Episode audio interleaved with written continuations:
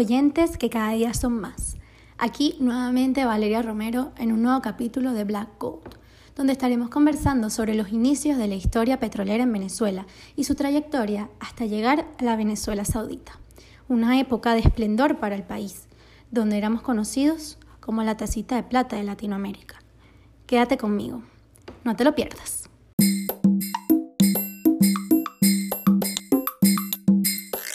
El petróleo en Venezuela ha tenido un rol resaltante desde los inicios, es decir, desde la época precolombina, donde ya los nativos lo utilizaban para impermeabilizar sus hogares y sus embarcaciones, al igual que con fines medicinales.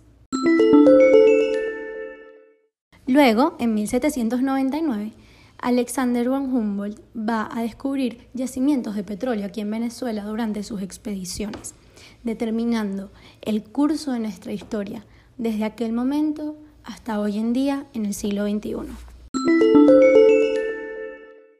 En el siglo XIX se crea la compañía minera Petrólea del Táchira en la hacienda de Manuel Pulido, La Alquitrana, viviendo así la primera experiencia de explotación de petróleo en Venezuela. Pero mis amigos, fue verdaderamente en el siglo XX que Venezuela dio los primeros pasos para convertirse en un país monoproductor de petróleo. Las primeras décadas de este siglo transcurrieron para Venezuela en medio del surgimiento de nuevas clases sociales, un crecimiento económico significativo y grandes vicisitudes políticas, tanto nacionales como internacionales. Es que nos manejábamos a través de las concesiones donde las empresas internacionales tomaron el poder de la industria petrolera del país, porque el país no contaba con los equipos ni el personal calificado. Y ellos, como decían los líderes de aquel momento, por otra parte, sabían de eso. Recibíamos únicamente el 10% de nuestras ganancias, pero incluso esa miseria era más de los ingresos económicos que había recibido Venezuela en toda su historia. Los distintos gobiernos de Venezuela a esta primera etapa, aunque eran de diferente ideología, tanto dictatoriales, militares o democráticos, implementaron políticas sobre el manejo de la actividad petrolera y la injerencia y regulación del Estado sobre la misma, pero ninguno afectó de forma negativa el nivel de producción y exportación de barriles del crudo. Durante este siglo se crea la OPEP y Venezuela tiene un rol estelar en la creación de la misma. Ocurre el convenio del 50-50, la ley de la reversión de las concesiones para ayudar con el proceso de nacionalización de la industria petrolera y se logra concluir este arduo proceso durante el gobierno de Carlos Andrés Pérez. Luego, mis amigos, debido a la guerra de Yom Kippur, se disparan los precios del petróleo, beneficiando enormemente al país, al convertirlo en el mayor proveedor de petróleo de las grandes potencias occidentales como lo eran Estados Unidos e Inglaterra. Así es como ocurre el tercer boom petrolero de la historia venezolana se multiplicaron exponencialmente nuestros ingresos, llevando a que Venezuela se convirtiera en la Venezuela saudita, donde incluso a finales de la década de los 70 y principios de los 80 el barril llegó a costar 32,5 dólares, cuando en los años 60 no llegaba ni a 5. Al año siguiente de la nacionalización del petróleo se crea PDVSA, una empresa pública del Estado que tiene tratamiento de empresa privada y pasa a estar en las categorías más altas empresariales del mundo. Debe ser reconocida internacionalmente. Es que el mayor generador de energía yacía en nuestra tierra, tanto así que si el venezolano salía a otros países automáticamente se le catalogaba de millonario por pensarse que recibíamos tantas riquezas de la venta del petróleo que cada uno contaba en su patio con un pequeño pozo petrolero. Fue la época donde se utilizaba frecuentemente la frase está barato, dame dos, porque gracias a la renta petrolera y la generada por otros recursos como el gas, nuestra moneda alcanzó un valor tan alto, casi como el del dólar estadounidense. Eso es algo hoy increíble de pensar, pero fue cierto. Es que nos encontramos en la época del 430. Teníamos un tipo de cambio estable que se mantuvo así por muchos años y por eso era tan sencillo obtener esta moneda.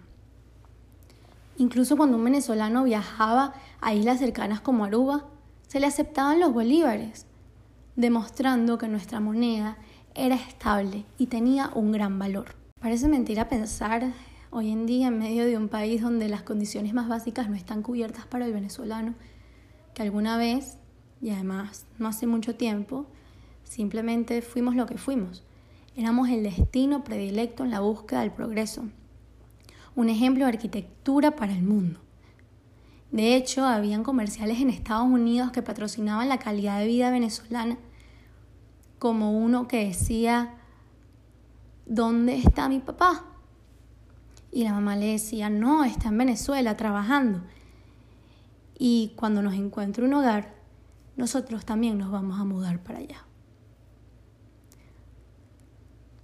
Hoy en día, si hablan de Venezuela en una película, en una serie, si la nombran en un comercial, es para hablar de la crisis en la que nos encontramos hoy en día.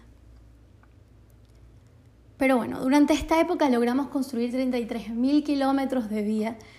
La tasa de desempleo era mínima, únicamente el 4%. Eso quiere decir que solo el 4% de los venezolanos se encontraban sin empleo. Es que lo repito, porque eso hoy en día parece un sueño. La clase media pudo acceder a una vivienda propia, comprarse un vehículo o incluso tener el lujo de viajar a Miami para realizar sus compras. En esta época viajar a Miami es como si hoy en día viajáramos a Margarita. Habían boletos ida por vuelta a 99 dólares, algo irreal hoy en día. Fuimos los clientes favoritos del estado de Florida e incluso venezolanos invertían de su propio bolsillo para realizar construcciones en este estado. Es que se convirtió en algo normal decir, ¿a dónde vas? A Miami. Fue una época de la historia donde no se conversaba ni de economía ni de política, porque no eran los temas resaltantes del momento no se encontraba la necesidad de por qué hacerlo. Durante esta época un profesor universitario podía ganar hasta 1.700 dólares mensuales y con eso comprarse un carro o alquilar un apartamento, cuando hoy en día, en el mejor de los casos, se obtienen 30. Es que amigos, Caracas era una ciudad cosmopolita que incluso fue comparada con Nueva York y con París. Nos convertimos en los mayores consumidores de whisky del mundo y llegamos a superar Escocia. Y contábamos con restaurantes franceses increíbles y superábamos la cantidad que había en Nueva York.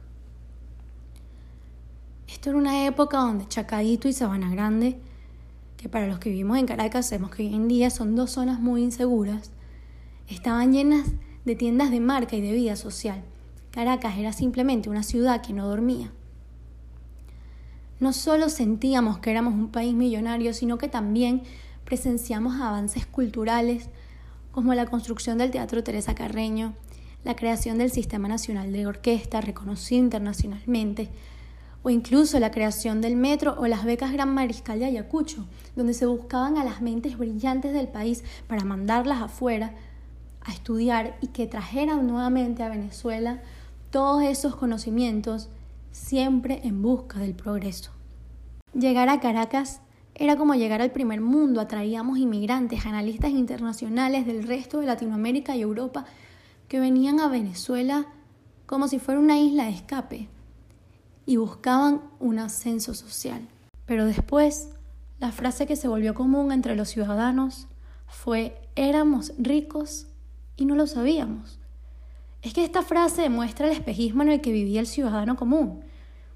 Porque la verdad es que éramos un país donde se gastaba más de lo que se producía. Es verdad, estábamos llenas de riquezas, pero riquezas que, como explica el maestro Uslar Pietri, eran transitorias y no sustentables. Como nos explica Uslar Pietri, somos un país que no logró sembrar el petróleo, ya que la monoproducción nos llevó a no invertir en otros sectores económicos. En esta época no había competencia y sin competencia simplemente no hay mejora. Además de que la mala administración durante la década de la Venezuela Saudita como durante el gobierno de Luis Herrera Campins llevó a la inflación que desencadenó en una gran corrupción. No hemos sembrado el petróleo porque no estamos utilizando los ingresos de la renta petrolera para la mejora del país. No hemos evolucionado en el resto de las industrias. Después de esta década de esplendor se acabó el sueño y comenzó la decadencia.